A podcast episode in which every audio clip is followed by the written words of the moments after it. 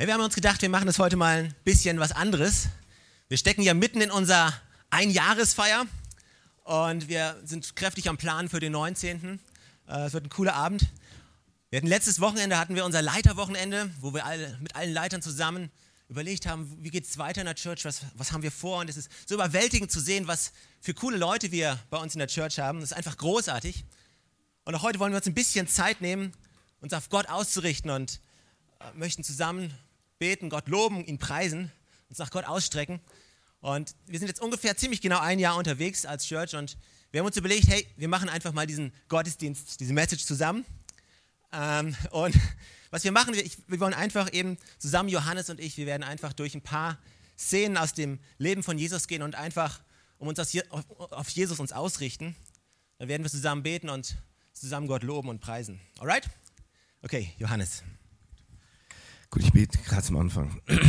Lieber Jesus, so genial, dass wir hier sein dürfen. So genial, dass wir ja, von dir erfahren dürfen, dass wir auch wirklich mit dir in Kontakt treten dürfen. Und ich möchte jetzt echt bitten, dass du zu jedem Einzelnen sprichst und uns einfach segnest. Amen. Ja, ich wollte euch einfach mal eine Frage mitgeben. Warum bist du überhaupt hier? Warum bist du eigentlich hier hingekommen? Was soll das? Warum bist du da? Ist, ist vielleicht eine komische Frage. Ich weiß nicht, ob dir das jemand schon mal in der Kirche gestellt hat, aber mal ehrlich, warum bist du heute gekommen? Was war dein Motiv, deine Erwartung, dass du heute Morgen aufgestanden bist und hier in die Livestream Church gekommen bist? Ähm, wer war schon mal von euch auf einem Seminar gewesen? Also, genau, einige. Also, gibt ja alle möglichen Seminare und meistens starten die ja so, dass die erst eine Vorstellung, Vorstellungsrunde haben, jeder stellt sich vor und dann kommt die Frage, ja, was erwarten Sie eigentlich von diesem Seminar? von diesem, keine Ahnung, Software-Seminar, Rhetorik-Seminar oder Verhaltensseminar, keine Ahnung. Und ich denke, das ist eine ganz gute Frage. Also, konkret an dich, warum bist du eigentlich da? Warum bist du gekommen? Was ist die Erwartung, dass du gekommen bist? Bist du einfach gekommen, weil, naja gut, sonntags bin ich schon immer in die Kirche gegangen. Ja, das, wir gehen schon immer sonntags in die Kirche. Machen wir halt so. Könnte ja ein Grund sein. Könnte ja ein Grund sein. Ähm, vielleicht bist du auch von einer anderen Kirche gekommen, bist du Gast da, bist gekommen, um mal einen anderen Gottesdienst dir anzuschauen, mal zu schauen, wie die das von Livestream so machen. Könnte ja auch ein Grund sein. Ähm, vielleicht bist du auch einfach nur gekommen, weil du ein bisschen Inspiration wolltest. Vielleicht war es dir heute Morgen schon langweilig, bist früh aufgewacht. Keine Ahnung. Also ich weiß nicht, warum du hier gekommen bist. Aber die Frage, denke ich, ist total wichtig. Warum bist du heute Morgen hierher gekommen? Weil deine Antwort auf diese Frage ist höchstwahrscheinlich das, womit du heute Mittag hier rausgehen wirst. Also wenn du jetzt nur gekommen bist, um einen weiteren Gottesdienst zu besuchen, ja, dann wirst du vermutlich genau das bekommen, einen weiteren Gottesdienst. Wenn du mal schauen wolltest, was Livestream macht, wirst du das vermutlich sehen. Aber das, was du erwartest, ist höchstwahrscheinlich das, was du bekommst. Und von daher finde ich die Frage extrem wichtig. So, und auch Jesus hat den Menschen öfters genau diese Frage gestellt. Und das wollen wir uns mal anschauen. Äh, und dafür habe ich eine Bibelstelle mitgebracht, steht im Lukas-Evangelium. Wer die Bibel dabei hat, kann die jetzt mal rausholen. Also im Lukas-Evangelium, wir, wir, zeigen die Stelle auch gleich hier am Screen. Lukas Kapitel 7 ab Vers 24. Also Lukas Kapitel 7 ab Vers 24. Kurzes Setting, worum es da ging. Also es ging darum, es geht um Johannes den Täufer. Und viele Menschen waren gekommen, um den Johannes den Täufer zu sehen. Der war aber leider nicht da, der war gerade gefangen genommen worden. Und jetzt war Jesus an seiner Stelle da. So, und Jesus schaut sich die Menschen an und dann fragt er sie, was wolltet ihr euch eigentlich ansehen, als ihr zu ihm, also Johannes den Täufer, in die Wüste hinausgingt? fragt er sie. In Schilfrohr, das sich im Wind hin und her bewegt? Nein? Was wolltet ihr denn sonst noch draußen sehen? Ein Mann in feiner Kleidung? Ihr wisst doch, Leute, die vornehme Kleider tragen und im Überfluss leben, sind in den Königspalästen zu finden. Was wolltet ihr also sehen, als ihr hinausgingt? Was wolltet ihr sehen, als ihr hinausgingt? Was wollt ihr sehen und erleben, als ihr heute Morgen zur Church hinausgegangen seid? Was wollt ihr mitnehmen, wenn ihr hier gleich heute Mittag wieder rausgeht? Und eins sage ich euch gleich, Also wenn ihr eine coole Show erleben wollt, geht da lieber zu Coldplay oder sonst wohin. Ich denke, der Markus war da gewesen, meint, es wäre eine perfekte Show gewesen, war genial gewesen. Wird er hier nicht erleben, wenn du richtig gute Musik hören willst. Also ich meine, unsere Musiker sind schon ein Traum, die sind wirklich ein Traum.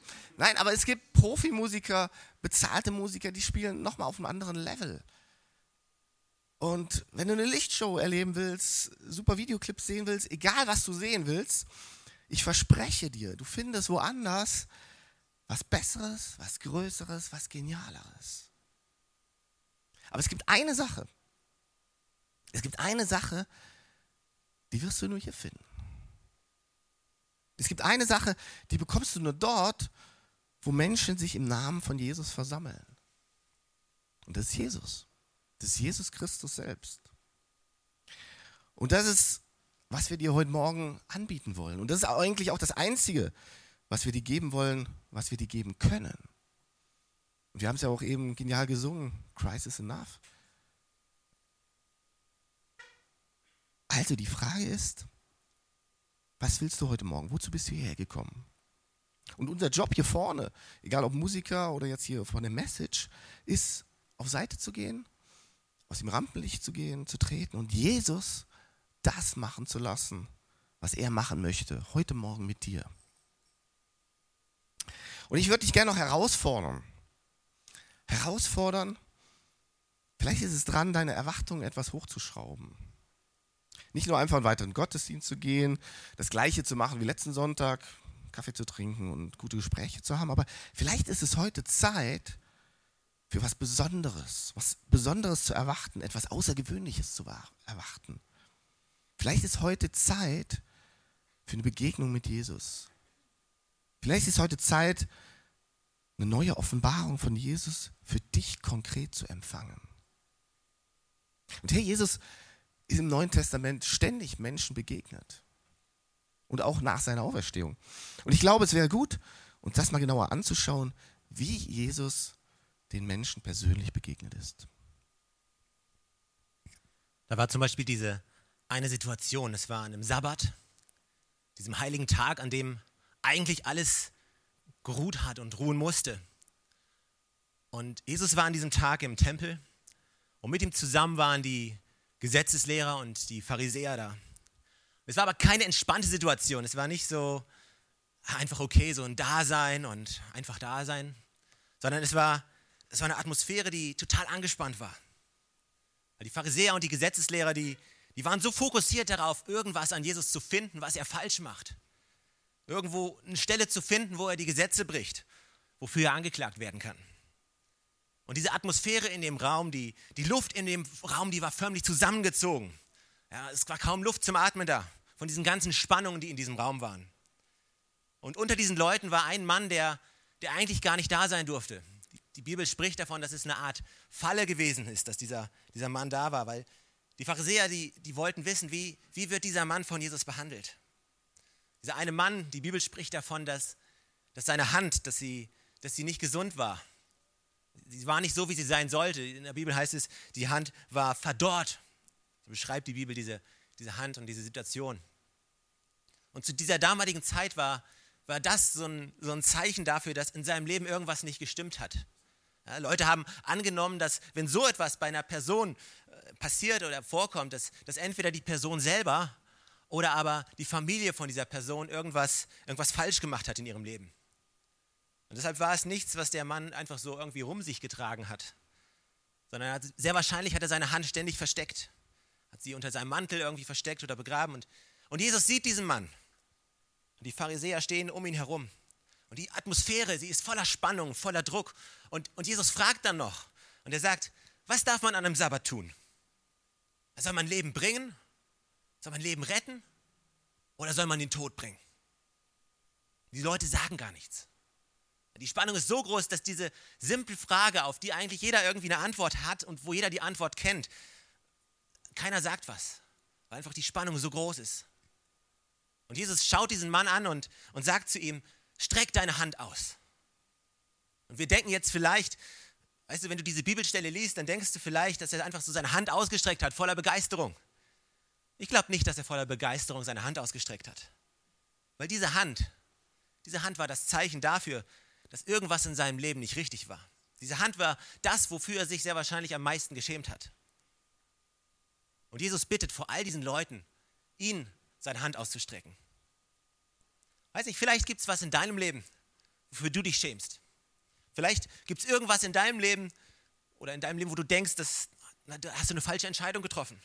Da hast du was Falsches gemacht. Vielleicht gibt es irgendwo etwas, wo du, was du gar nicht Jesus entgegenstrecken möchtest. Vielleicht hast du nicht das getan, was du hättest tun sollen. Und du denkst dir, hey, ich habe es gar nicht, gar nicht verdient, dass ich ihm das entgegenstrecken kann. Dieser Mann, vielleicht so zögerlich, wie er nur konnte, aber er entscheidet sich, entscheidet sich, seine Hand auszustrecken. Und er schaut vielleicht Jesus, er schaut die Leute um ihn herum vielleicht gar nicht an, aber entscheidet sich, seine Hand auszustrecken. Und in diesem Moment wird seine Hand geheilt. Vielleicht ist heute Morgen der Morgen für dich, etwas hervorzunehmen und Jesus entgegenzustrecken. All deine Erklärungen, all deine Gedanken, warum du es Jesus nicht entgegenstreckst, einfach wegzuwischen und es einfach ihm entgegenzustrecken, damit er dich heilen kann. Warum bist du gekommen? Was ist, was du suchst? Ist es vielleicht Wiederherstellung? Oder vielleicht die Frage nach deiner Berufung? Äh, ich erinnere mich da an eine Geschichte. Also, es war ganz am Anfang bei Jesus, war Jesus noch nicht so bekannt, war am Anfang seines Dienstes. Immer, da waren schon eine Menge Leute, die wollten ihn einfach hören, diesen Jesus. Und daher ist er See, zu einem See gegangen. Und dort, wo es ruhiger ist und die Stimme deutlicher übertragen wird. Schall verbreitet sich auf dem Wasser besser, wusste man damals auch schon, damals auch schon. Und daher wollte er vom See aus zu den Menschen sprechen. Und wie macht man das am besten? Also am besten nicht rausschwimmen und dann reden, das ist ein bisschen unpraktisch, sondern am besten mit einem Boot und dann rausfahren. Genau das wollte Jesus machen. Sieht also zwei Fischer da mit so einem Boot und er sieht diese Fischer, die gerade ihre Netze säubern. Und so beiläufig fällt ihm auf, dass sie zwar ihre Netze säubern und reparieren und flicken, aber ihre Körper sind leer geblieben. Das heißt, sie haben keine Fische gefangen. Und für die damalige Zeit war das eine ziemlich schlechte Sache, weil wenn du Fischer warst und nichts fängst, musst du nach Hause gehen und deiner Familie sagen, tut mir leid, liebe Familie, heute gibt es nichts zu beißen. Also schlecht. Es gibt nichts, womit ich euch heute versorgen kann. Und du kommst dir vor wie ein Versager. So, und nun kommt Jesus in diese Situation herein und er fragt die Männer, hey, könnt ihr mich vielleicht nicht ein bisschen auf den See hinausrudern, aufs Wasser hinaus, damit ich hier zu den Leuten sprechen kann. So, und die Fischer schauen sich an und denken sich, naja gut, Netze können wir auch noch später putzen. Nach Hause gehen müssen wir eigentlich auch noch nicht. Das ist nicht so der Hit, was uns da erwartet jetzt. Okay, machen wir.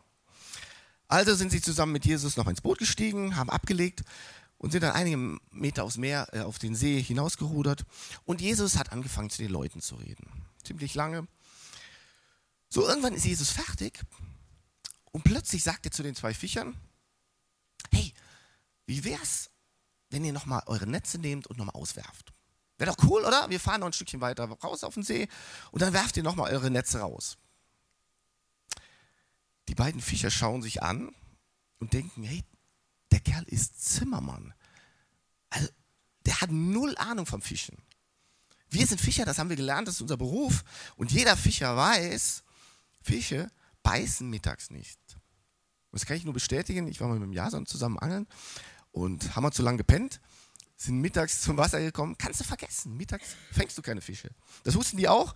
Und da gehen sie in tiefere Bereiche, die sind dann da, wo es kälter ist, wo es dunkler ist, wo es sauerstoffreicher ist. Die sind dann nicht oben, sondern ganz unten, da, wo wir mit unseren Netzen nicht hinkommen. Hey Mann, ey, Jesus, keine Ahnung hast du. Aber irgendwas muss die Fischer an diesem Jesus fasziniert haben. Irgendwas muss sie beeindruckt haben. Alle Vernunft sagt, Quatsch, völliger Blödsinn. Wir machen nur wieder unsere Netze schmutzig und lächerlich dazu. Aber weil du sagst, Jesus, auf dein Wort hin, fahren wir noch etwas weiter hinaus und werfen die Netze nochmal aus. Aber nur weil du es sagst, Jesus, du. So, und so nehmen sie ihre Netze und werfen sie so in weitem Bogen aus.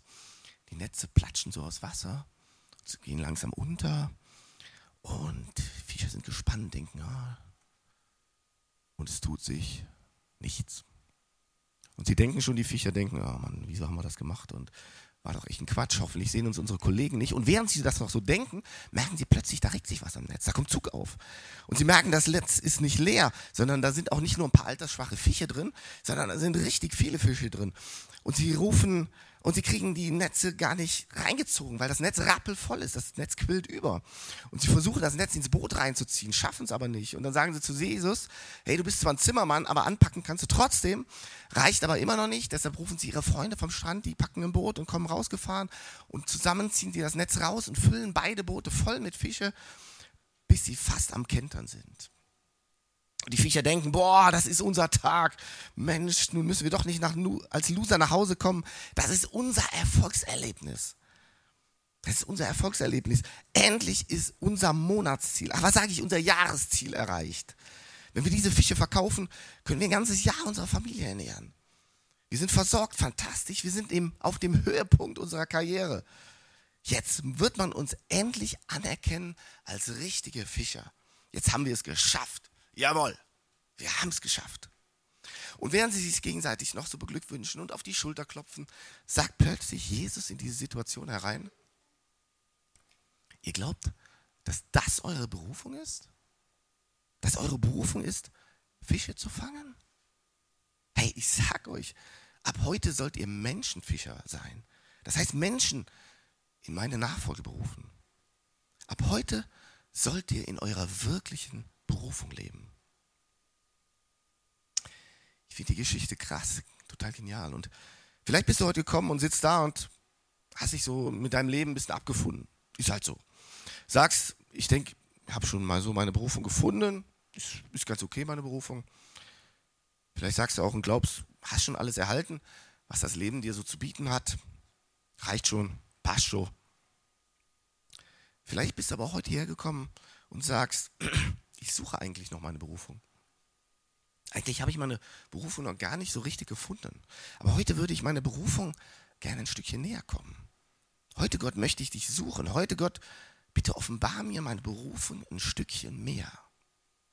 Gib mir doch bitte eine klare Ausrichtung und eine klare Vision für mein Leben. Wisst ihr, ich glaube, dass Gott viel, viel mehr für dich und für mich vorbereitet hat. Dass Gott viel, viel mehr für uns vorbereitet hat. Und in der Bibel steht ja auch, Gott aber kann viel mehr tun, als wir jemals von ihm erbitten oder uns auch nur vorstellen können. So groß ist seine Kraft, die in uns wirkt. Und vielleicht könnt ihr euch auch noch an die letzte Message von Bettina erinnern, ist ja schon ein paar Wochen her. Da hat sie gesagt, Gott möchte dich überreich beschenken. Er möchte dich überreich beschenken. Und deshalb sollen wir ruhig mehr und sogar unverschämt von Gott erbitten. Ich glaube, dass Gott viel mehr für dich und mich vorbereitet hat. Dass du in Sphären leben kannst, die viel größer sind, als du dir erträumen kannst. Hey, du denkst vielleicht, du bist ein einfacher Fischer. Bist ein Arbeiter, ein Student, Studentin, Verkäufer, Hausfrau, Rentner, egal was auch immer du gerade machst. Gott sagt heute zu dir, ich habe viel mehr für dich vorbereitet. Also, was erwartest du heute Morgen? Oder vielleicht geht es dir so wie dieser einen Frau. Diese eine Frau, sie war, sie war Witwe, das heißt, ihr Mann war schon verstorben und zu der damaligen Zeit hieß das nichts Gutes, weil damals gab es keine Versicherung, es gab nicht ein soziales Netz, was dich aufgefangen hat, wo du Unterstützung kriegen konntest. Sondern damals hieß das, wenn der Mann des Haushalts gestorben ist, es hieß eigentlich, dass die Versorgung von dieser Familie gestorben ist. Wenn da nicht noch ein, vielleicht ein Sohn war, der die Familie ernähren kann. Diese Frau hatte einen Sohn, aber einen Sohn. Wir treffen diese Frau in der Situation, wo ihr einziger Sohn gestorben ist. Dieser einzige Sohn, diese einzige Hoffnung darauf, dass sie noch eine Zukunft hat, dass ihr Leben weitergeht nach dem Tod von ihrem Mann, Sie stirbt. Und damit stirbt ihr eigenes Leben. Nicht nur, dass sie gerade ihren einzigen Sohn verliert, nachdem sie schon ihren Mann verloren hat und was das für ihr Leben bedeutet und für ihr Herz bedeutet. Nein, zusätzlich stirbt ihre Zukunft. Sie zerfließt in ihren Händen. Und diese Frau, die trägt ihren Sohn in diesem, in diesem Sarg, in dem er beerdigt werden soll, raus aus der Stadt. Und mit ihr kommen etliche Leute aus der Stadt, weil sie, weil sie wissen, was, was das für diese Frau bedeutet. Und die Bibel beschreibt diesen, diesen Zug als Trauerzug. Die ganze Stadt hat mitbekommen, was dieser Frau passiert ist. Und es ist so viel Weinen, so viel Klagen, keine Hoffnung mehr. Da gibt es da gibt's nichts, keine Hoffnung mehr, die man haben kann. Da gibt es nichts, wo man sich noch dran festhalten kann. Und dieser Trauerzug, er kommt, kommt raus aus der Stadt, diese ganze Hoffnungslosigkeit, Zerbrochenheit. Vielleicht erinnert dich die Situation an etwas in deinem Leben. Vielleicht ist jemand gestorben oder vielleicht ist etwas in dir gestorben, wo es jetzt keine Hoffnung mehr gibt, wo, wo du etwas begräbst, deinen Traum begräbst, ja, eine Zukunft, auf die du vielleicht gehofft hast, an die du geglaubt hast. Aber dann passiert Folgendes. Als dieser Trauerzug aus dieser Stadt herauskommt, dann kommt Jesus, er ist auf dem gleichen Weg und Jesus und der Trauerzug, sie, sie kollidieren. Und Jesus und geht nicht einfach vorbei, sondern er kommt rein in diesen Trauerzug. Und die Bibel beschreibt, wie er den Sarg berührt, wie er ihn, wie er ihn packt und, und wie er auf diesen, auf diesen Sarg zugeht. Und im nächsten Moment befiehlt er dem Jungen und er sagt, steh wieder auf. Und im selben Moment kommt dieser Junge wieder zum Leben und er setzt sich auf und die ganze Situation, sie verändert sich komplett aus diesem Trauerzug raus aus der Stadt voll mit Weinen und mit Klagen. Jesus kollidiert mit dieser Situation und er bringt sein Leben rein. Und plötzlich verwandelt sich dieser Trauerzug in, in Jubelgeschrei. Die Leute wissen gar nicht, was passiert ist, aber sie sehen die Auswirkungen. Sie sehen die Auswirkungen, was passiert, wenn dein Leben, deine Trauer, deine Schmerzen, wenn sie, wenn sie kollidiert mit diesem Jesus, dem Auferstanden, der schon immer war und der immer sein wird. Und dieser ganze Zug verwandelt sich in Freudengeschrei, in voller Jubel, steht in der Bibel. Und diese ganze Gruppe, die rausgeht aus, aus der Stadt voller Trauer, kam rein, zurück in die Stadt, voll mit Jubel und voll des Lobes über diesen, diesen Jesus, der kollidiert ist mit ihnen. Ich glaube, dass heute Morgen der Morgen ist, wo deine Zerbrochenheit und dein verlorener Traum oder was es auch immer ist, was deine Existenz bedroht, wo sie kollidieren kann mit diesem Jesus. So, seid ihr noch fit und für eine letzte Story? Also wenn meine Stimme noch hält, dann schauen wir das. So, vielleicht suchst du auch das, was diese eine Frau gesucht hat, als sie sich in das Haus reingeschlichen hat. In dem Haus waren zwei Männer beisammen. Der eine war, ein sehr, war eine sehr angesehene Persönlichkeit. Er war Synagogenvorsteher. Also das war ganz was Besonderes. Er war das, was man heute einen Experten auf seinem Gebiet nennt. Der konnte die ersten fünf Bücher Mose, also das ist so ein Schinken, auswendig, aus dem FF.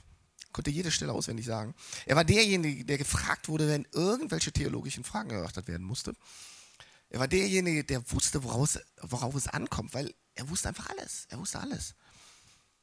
Er kannte die Heilige Schrift auswendig. Im Alter von 13 war sein Studium abgeschlossen. Mit 13 war das fertig. Liebe Studentinnen und Studenten, stellt euch das mal vor. Also, nach menschlichen Maßnahmen hatte er es geschafft. Der war am Höhepunkt seiner Karriere. Er war jemand, der sich selber als gerecht bezeichnen konnte und den anderen als gerecht bezeichnet haben. Sein Name war Simon. Und dann war der der andere Mann und das war Jesus. Der hatte Zimmermann gelernt und er war jetzt so eine Art Wanderprediger. So, und Simon hatte Jesus kennengelernt und gemerkt, also irgendwas irgendwas ist an diesem Jesus dran. Also irgendwas ist an dem, was ich nicht in der Schule gelehrt bekommen hatte. Und das wollte er gerne kennenlernen. Und deshalb hat Simon diesen Jesus zu sich nach Hause eingeladen zum Abendessen. Und seine Absicht war eigentlich, so ein wenig mit Jesus über theologische Fragen zu diskutieren, so ein bisschen über die Heilige Schrift sich auszutauschen, so ein bisschen über biblische Spitzfindigkeiten zu debattieren, ja, wie man das halt so macht unter Fachleuten. Ne? Also, so und genau in dieses Fachgespräch unter Experten schleicht sich diese Frau rein. So unbemerkt an den Dienern konnte sie in das Haus gelangen und so steht sie nun da und konnte in zwei Richtungen gehen. Also entweder sie konnte zu diesem religiösen Führer gehen, der ihr wirklich alle Antworten geben konnte, jede Frage beantworten konnte, genau die Gebote kannte, jedes Gebot bis ins Detail, oder sie konnte zu diesem Jesus gehen. So, jetzt müsst ihr wissen, diese Frau, das war eine stadtbekannte Prostituierte gewesen. Das heißt, sie hat ihren Körper für Geld verkauft, hunderte, tausende Male. Ähm, ja, für Sex war sie gut, aber eine Beziehung wollte niemand mit ihr. Daher war sie geächtet von den Leuten und der, und der Gesellschaft. Klar, keiner wollte was mit ihr zu tun haben, weil, ja, mit so einer Frau spricht man ja nicht. Nee, nee, also, und mit so einer Frau möchte man am liebsten nichts zu tun haben. Nicht gesehen werden. Und genau darunter hat die Frau ihr ganzes Leben gelitten. Und sie war sie gezeichnet von Schuld und Hoffnungslosigkeit. So, jetzt steht sie da und hat die Möglichkeit, zu dem einen oder zu dem anderen zu gehen. Entweder zu dieser religiösen Respektperson oder zu Jesus. Weil sie wusste, zu beiden kann sie nicht gehen. Das geht nicht. Das ist total unterschiedlich. Also hat sie sich entschieden, zu dem zu gehen, bei dem sie bedingungslose Annahme findet, bei dem sie bedingungslose Liebe bekommt, wo sie nicht erst irgendwas leisten muss, eine Religion anleben muss, wo sie nicht erst das Richtige denken muss, das Richtige gelernt haben muss, bevor sie angenommen wird, wo sie wusste, sie kann einfach so kommen, wie sie ist, als die Person, die sie ist. Und so ist sie zu Jesus gegangen, voller Erwartung und voller Hoffnung. Und Jesus hat sie angenommen und hat ihr vergeben. Das heißt, das, was die Frau erwartet hatte, warum sie gekommen war und was sie erhofft hatte, hat sie von Jesus geschenkt bekommen. So, aber Religion stand auf der anderen Seite und hat sich gedacht, na, hey, wie kann Liebe sowas tun? Das, das gibt's doch gar nicht. Wie kann Liebe so jemanden annehmen? Das ist ja skandalös. Jesus weiß doch, was das für eine Frau ist. Jesus konnte die Gedanken von Simon lesen und deshalb hat er gesagt, die Gesunden brauchen keinen Arzt, lieber Simon, sondern die Kranken. Ich bin für die Kranken gekommen. Ich habe ein Herz für die, die zerbrochen sind. Ich habe ein Herz für die, die verloren sind. Ich, Jesus, habe ein Herz für die, die wissen, dass sie mich brauchen. Die Frau hat Vergebung gesucht, weil sie wusste, dass ihr Leben nicht in Ordnung war. Das wusste, das hat sie gespürt. Irgendwas passt in meinem Leben nicht. Irgendwas stimmt da nicht. Ich brauche Vergebung.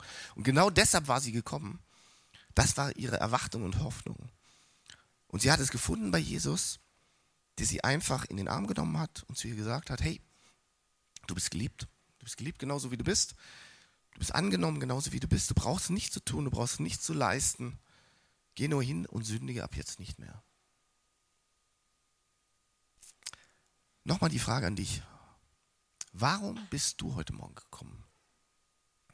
So, und die Tirzer können vielleicht schon ins Klavier kommen. Warum bist du hier? Was ist deine Erwartung, als du hierher gekommen bist? Weil, wie gesagt, das, was du erwartest, was dein innerster Wunsch ist, das, was du erhoffst, das, was du ersehnst, ist höchstwahrscheinlich das, was du dann auch bekommen wirst. Bist du gekommen, um Jesus ganz persönlich zu begegnen und zu erfahren. Bist du mit der Erwartung gekommen von Jesus, einfach ermutigt zu werden, weil du total entmutigt bist, total nicht mehr weißt, wie es weitergehen soll? Bist du gekommen mit der Erwartung, Heilung zu erfahren? Bist vielleicht schon länger krank oder hast irgendwas, aber kommst mit der Erwartung heute Morgen, ja, Jesus, ich bin heute Morgen gekommen, weil ich geheilt werden will durch dich. Bist du mit der Erwartung gekommen, Klarheit über deine Berufung zu bekommen, weil du vielleicht nicht so genau weißt, in welche Richtung es gehen soll. Dass du sagst, Mensch, heute, Jesus, heute kriege ich eine Information von dich, eine Ausrichtung von dir. Bist du mit der Erwartung gekommen, Vergebung zu erfahren? Weil du vielleicht weißt, Mensch, irgendwas in meinem Leben ist Mist, da ist was ganz doof gelaufen. Aber heute, Jesus, möchte ich von dir Vergebung erhalten. Bist du gekommen, um Jesus ganz konkret zu begegnen? Auf eine ganz persönliche Art und Weise für dich ganz persönlich. Und dann Jesus das machen zu lassen, was er machen möchte, mit dir und mit mir. Vielleicht ist heute Morgen genau der Augenblick für dich, etwas ganz Persönliches, etwas ganz Neues mit Jesus zu erleben. Amen. Hey, lass uns gemeinsam aufstehen. Stefan wird noch mit uns beten.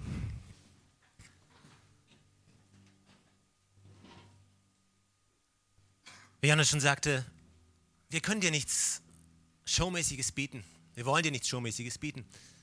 Der einzige Grund, weshalb wir als Gemeinde existieren oder was unsere Vision ist, ist, Leute in Kontakt mit diesem Jesus zu bringen.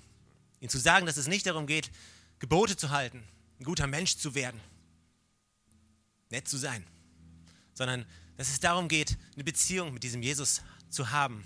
Eine Beziehung, die jeder Einzelne von uns haben kann. Und wir möchten dich einladen, wenn du sagst, hey, so habe ich das noch nicht gesehen. Wir möchten dich einladen, diesen Jesus ganz neu kennenzulernen. Du musst nicht Mitglied von dieser Gemeinde werden. Du musst nicht irgendwas leisten, nicht häufig kommen, nicht häufig Bibel lesen, nicht häufig beten. All das musst du nicht machen. Es geht um eine Entscheidung, zu sagen, hey, ich möchte diesen Jesus kennenlernen, ich möchte eine Beziehung mit diesem Jesus haben. Und alles andere kommt dann von selbst. Aber hast du die Bereitschaft zu sagen, hey, ich möchte diesen Jesus kennenlernen, ich möchte mit ihm meinen Weg gehen, mein Leben gehen. Er lädt dich ein, er hat alles getan. Er liebt dich.